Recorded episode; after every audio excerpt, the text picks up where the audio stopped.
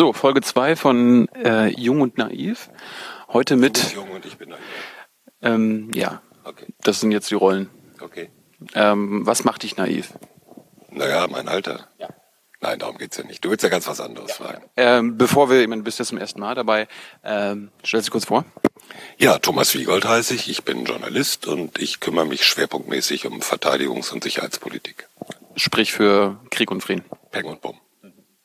Ähm, was hast du uns heute mitgebracht? Über was, was willst du uns berichten? Was findest du wichtig? Naja, ich denke, man müsste mal drauf gucken, was in der Woche passiert ist, was Mali angeht. Mali ist ja sowas, da guckt man mal drauf, das kriegt man in Deutschland so halb mit.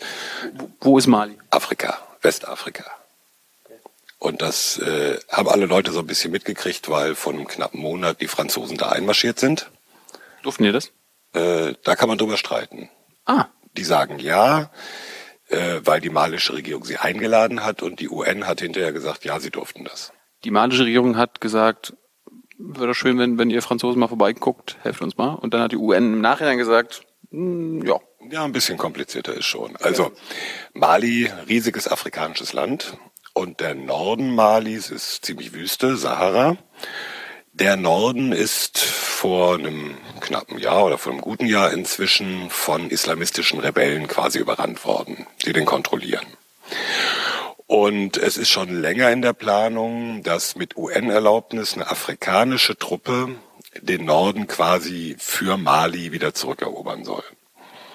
Das zieht sich aber hin, das dauert alles ein bisschen und äh, nun sah es nach allem, was man weiß, so aus, dass diese islamistischen Rebellen auch den südlichen Rest des Landes bedrohten. Und dann haben die Mali, die Malier halt die Franzosen um Hilfe gebeten und die sind sehr schnell gekommen und einmarschiert. waren sie erfolgreich. Das weiß man noch nicht. Also erstmal sieht es so aus, dass sie erfolgreich waren. Die haben ein paar größere Städte, die unter Kontrolle dieser Rebellen waren, quasi zurückerobert oder die Rebellen vertrieben. Vor allem das berühmte Timbuktu, das kennt ja jeder so aus Sahara-Geschichten. Die Städte haben sie mehr oder weniger unter Kontrolle, aber das ist natürlich ein riesiges Wüstengebiet und ähm, irgendwo sind jetzt diese bewaffneten Gruppen. Wo weiß keiner so richtig genau und von rückerobert kann man bei so einem riesen Wüstengebiet ja auch nicht ganz sprechen. Erklär uns mal, wer diese äh, islamistischen malischen Rebellen sind. Das ist eine ziemlich schräge, wilde Mischung. Also zum einen haben wir die Tuareg, diese Volksgruppe. Auch da hat jeder eine Vorstellung. Von Volkswagen da, der, die, diese Automarke? Ja, so ähnlich. Also die Nomaden, die in der Wüste leben und seit Jahrzehnten eigentlich darum kämpfen, dass sie ein eigenes Staatsgebiet haben, da wo sie halt nomadisierend rumziehen. Das äh, betrifft nicht nur Mali, das betrifft auch andere Länder bis in die Westsahara hinein. Die haben einige Gegenden unter ihre Kontrolle gebracht, aber dann kam der Einfluss islamistischer Rebellen dazu, der berühmte Al-Qaida. Da gibt's eine Gruppierung Al-Qaida im islamischen Maghreb. Und äh, was zunächst so aussah wie eine Aufstandsbewegung der Tuareg, ist dann sehr schnell zu einer von Islamisten kontrollierten ähm, Übernahme dieses Gebiets geworden. Also es ist, es ist eine ziemliche Mischung. Inzwischen, um es noch ein bisschen komplizierter zu machen, nachdem die Franzosen gegen diese islamistischen Rebellen vorgegangen sind, haben sich einige der Tuareg offiziell auf die Seite Frankreichs gestellt, haben gesagt, wir helfen euch, die Islamisten rauszuschmeißen. Also unüberschaubar. Wie kann man denn als, als französischer Soldat unterscheiden, ob das jetzt ein Turek ist, ob das ein Al-Qaida-Kämpfer ist oder ob das äh, eines von Tja, das kann man beides zusammen? Ja, das kann man eigentlich gar nicht so richtig. Also äh, das macht das Ganze auch so schwierig. Zunächst mal ist jeder, der den mit einer Waffe entgegenkommt, verdächtig. Und ein Gegner. So, und hast du jetzt gerade von Al-Qaida, äh, von dieser malischen oder? Al-Qa- Al-Qaida im islamischen Maghreb heißt das. Und- Und das wiederum, um es noch ein bisschen Ja. komplizierter zu machen, da äh, ist eine der Erklärungen, es gab ja in Libyen, wir erinnern uns, äh, nach dem Sturz Gaddafis ähm, sind einige Gruppen vertrieben worden, unter anderem Tuareg, Von wem? äh, von denen, die äh, Libyen unterstützt haben, Klammer auf, das war ja auch die NATO, und dann von den Libyern selbst. Die sind aber nicht nur vertrieben worden, sondern die haben auch ihre Waffen mitgenommen. Und damit äh, war in diesem eigentlich riesigen menschenleeren Wüstengebiet äh, ziemlich viel Bewaffnung vorhanden und ist immer noch vorhanden.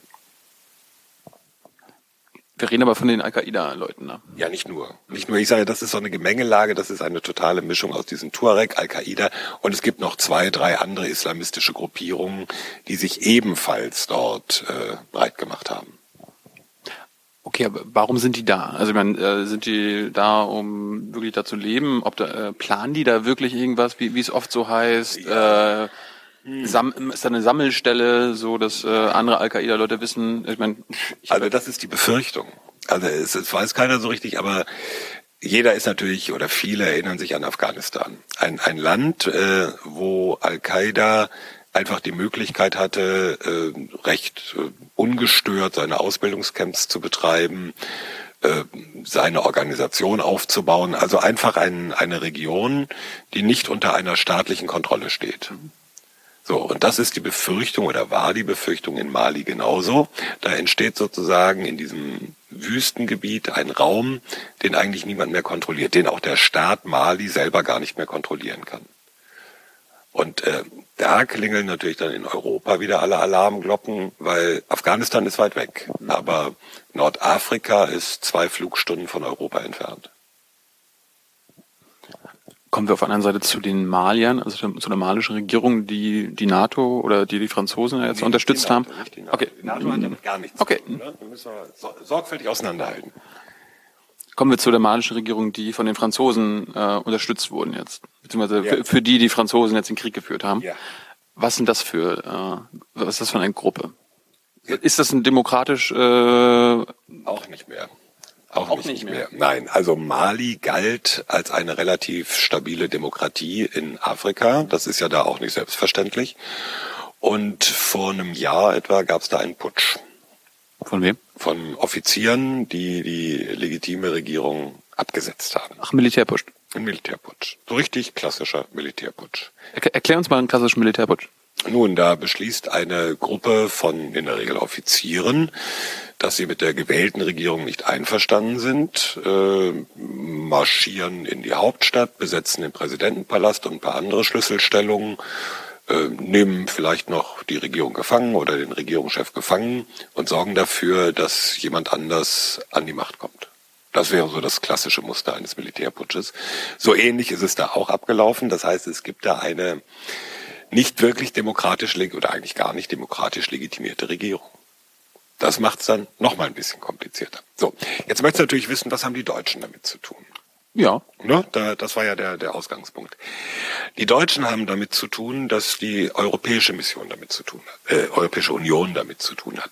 Die hat nämlich schon im vergangenen Jahr, also relativ früh beschlossen, okay, wir wollen den Maliern helfen, dass ihre eigene Armee ihr ganzes Land wieder unter Kontrolle bringen kann.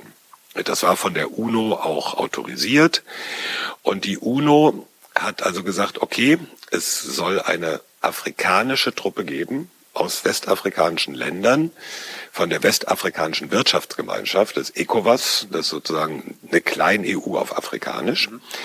Die Afrikaner sollen selber dafür sorgen, dass Mali das wieder unter Kontrolle bringt und die Europäer helfen, indem sie die malische Armee ausbilden.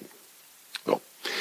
Das ist ein Beschluss der EU. Da hat Deutschland gesagt, da machen wir mit in einem kleinen Maßstab.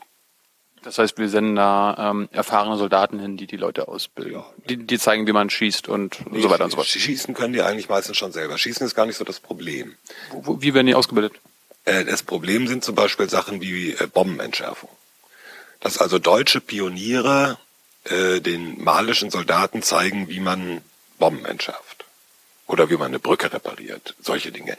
Da gab es übrigens schon eine Ausbildungsmission der Bundeswehr, schon seit Jahren, die wurde allerdings beendet nach diesem Putsch in Mali, den ich vorhin erwähnt habe. Also es gab schon mal Unterstützung, weil es war ja ein demokratisches Land, kann man ja helfen. Gut, gab es Unterstützung, dann wurde das eingestellt und das soll jetzt unter der Europäischen Union neu aufgelegt werden. So, das wird so eine Sache, da hat Deutschland gesagt, okay, wir schicken 40 Pioniere, ungefähr. Ne? Also vielleicht sind es ein paar mehr, vielleicht ein paar weniger. Die machen Ausbildung, andere europäische Länder schicken andere, die auch den einfach helfen, äh, sich wieder zu organisieren. Wie gesagt, schießen können die meisten schon selbst, aber es geht dann so um Geschichten wie Logistik, wie repariert man LKW, wie sorgt man dafür, dass äh, die Autos nicht kaputt gehen, wenn man da durch die Wüste fährt. Also wirklich so ganz. Da, da wissen Deutsche ja am besten Bescheid. Das weiß ich nicht, äh, andere Europäer auch, aber ähm, es hat ein bisschen was auch mit, mit äh, Ordnung zu tun. Also eine Autowerkstatt in Deutschland sieht immer noch ein bisschen anders aus als eine Autowerkstatt in Westafrika. Jetzt frage ich mich, wenn der Militärputsch vor einem Jahr war, warum sind die Franzosen oder warum hat die Welt zugeguckt und hat gewartet, bis da was mit den Turek und mit den Al-Qaida-Rebellen passiert? Warum hat man nicht sofort eingegriffen, hat gesagt, hat sich beschwert, hey, Militärputsch geht gar nicht, äh, wir nee, gehen da rein? Nee, wir müssen unterschieden. Die, äh, die, die Franzosen sind ja nicht reingegangen wegen des Militärputsches. Nein, nein sondern die sind reingegangen. Das heißt, die waren mit dem Militärputsch, mit dem Ergebnis des Militärputsches zufrieden? Nö, zufrieden nicht, aber es war kein Grund für eine militärische Intervention. War keine Gefahr. Es war keine Gefahr. So. Jetzt, äh, so die französische Lesart, aber auch die deutsche Lesart, drohte einfach, dass diese islamistischen Rebellen weitere Teile des Landes unter die Kontrolle bringen. Äh, ist das eine berechtigte Sorge gewesen? Naja, sie haben schon ähm, ein, die eine oder andere Stadt äh, erobert. Und äh, es stand zu befürchten, dass die einen wichtigen Flughafen besetzen. Nämlich einen Flughafen, der von Sévaré, der ist wiederum wichtig, egal wer es nun macht. Wenn man den Norden zurückerobern will, braucht man diesen Flughafen. Warum? Weil das äh, der an der Nahtstelle nach Nordmali sozusagen der nördlichste Flughafen ist. Und äh, Flughäfen sind halt wichtig für Logistik, für Nachschub, um Truppen irgendwo hinzubringen. Und das war der Punkt da äh, Mitte Januar, wo die Franzosen gesagt haben,